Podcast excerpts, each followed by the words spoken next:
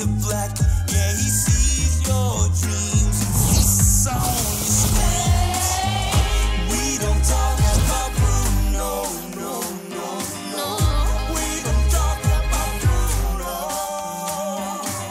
Olá, eu sou o Luiz e você está ouvindo o podcast do Viajando para Orlando, gravado no dia 15 de março de 2022. Mais entretenimento no Magic Kingdom. Connections Café and Eatery será inaugurado nesta primavera norte-americana no Epcot. Aprimoramentos e novas opções de refeições chegando ao Disney's Boardwalk. A Iron Gwazi já está aberta ao público no Busch Gardens Tampa Bay. E a figura de cera de Ariana Grande está no Madame Tussauds Orlando. Muito obrigado pela audiência e vamos então às novidades.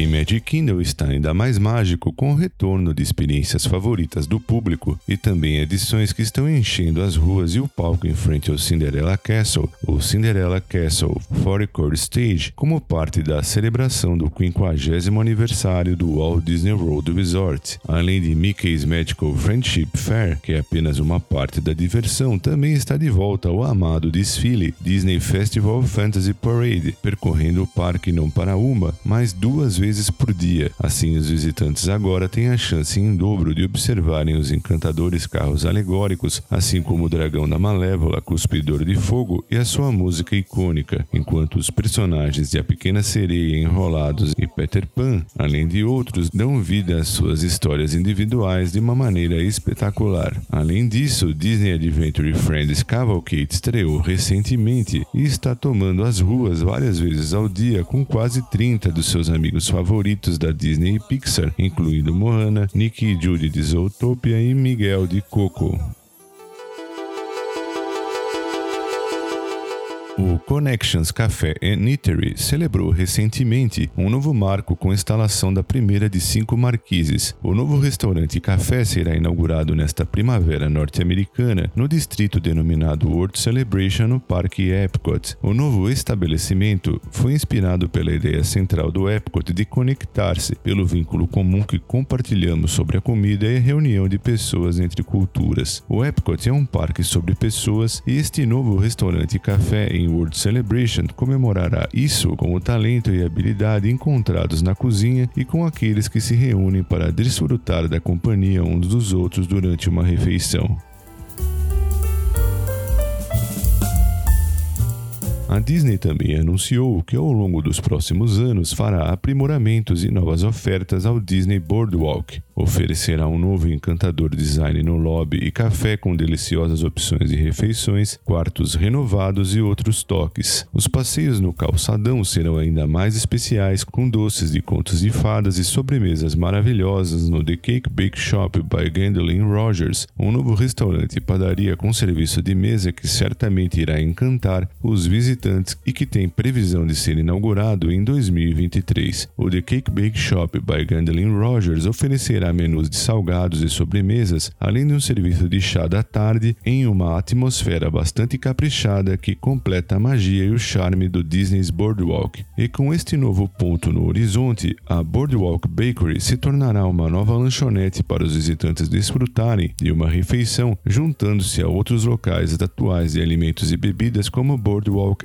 Ice Cream. Através das portas do Disney's Boardwalk Inn, toques leves e arejados revigorarão o lobby, lounge e os quartos, levando a brisa para dentro. E ao lado do lobby, um novo café e bar com bebidas artesanais e lanches rápidos estará disponível para viagem ou espaços ou em espaços recém-reformados dentro e ao ar livre.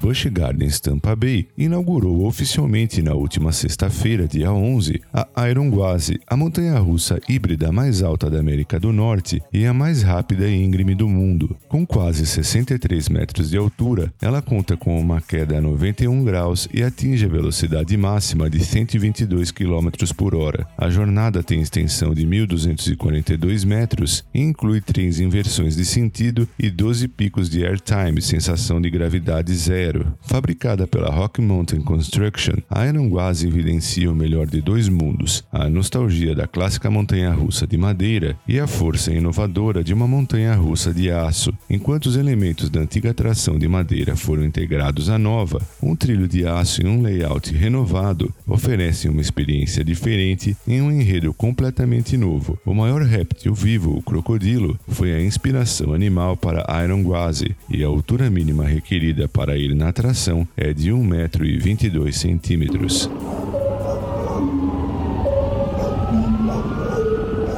E a figura de cera de Mariana Grande chegou finalmente no Madame Tussauds Orlando após um tour relâmpago. Desta que é uma das figuras mais pedidas pelos fãs da cantora e que fez a sua estreia no dia 9 de março. Após seis meses para sua conclusão, esta é a terceira de uma linha de figuras de ceras de Ariana e cada um tem o seu próprio estilo distinto para os visitantes interagirem. A versão que está em Orlando usa uma roupa inspirada na turnê Sweetener de 2019 e, embora não inclua um perfume, a figura impecavelmente detalhada, com todas as tatuagens visíveis distintas de Ariana, além de um penteado de rabo de cavalo alto. Uma equipe de artistas, escultores e designers do estúdio de Londres pesquisou centenas de fotografias, imagens e vídeos, além de revistas e mercadorias temáticas da superestrela, para garantir que a figura captasse todas as suas nuances. Os visitantes encontrarão Ariana na sala de música do museu, onde ela está em meio a uma cena inspirada em seu videoclipe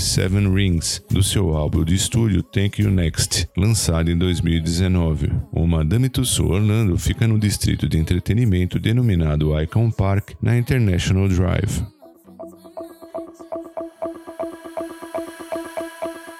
Bom, pessoal, eram essas as novidades que eu separei para esse programa. E antes de encerrar, eu quero também agradecer aos nossos patrocinadores Orlando Tickets Online, onde você pode comprar ingressos, alugar seu carro, hotéis, casas e muito mais, e que agora está em novo endereço no número 7345 West Sandy Lake Road. E também a De Paula Realty USA, que dispõe de uma equipe de corretores com vasta experiência no mercado imobiliário de Orlando e região. Muito obrigado por prestigiar o podcast do VPO. Um forte abraço e até o nosso próximo programa.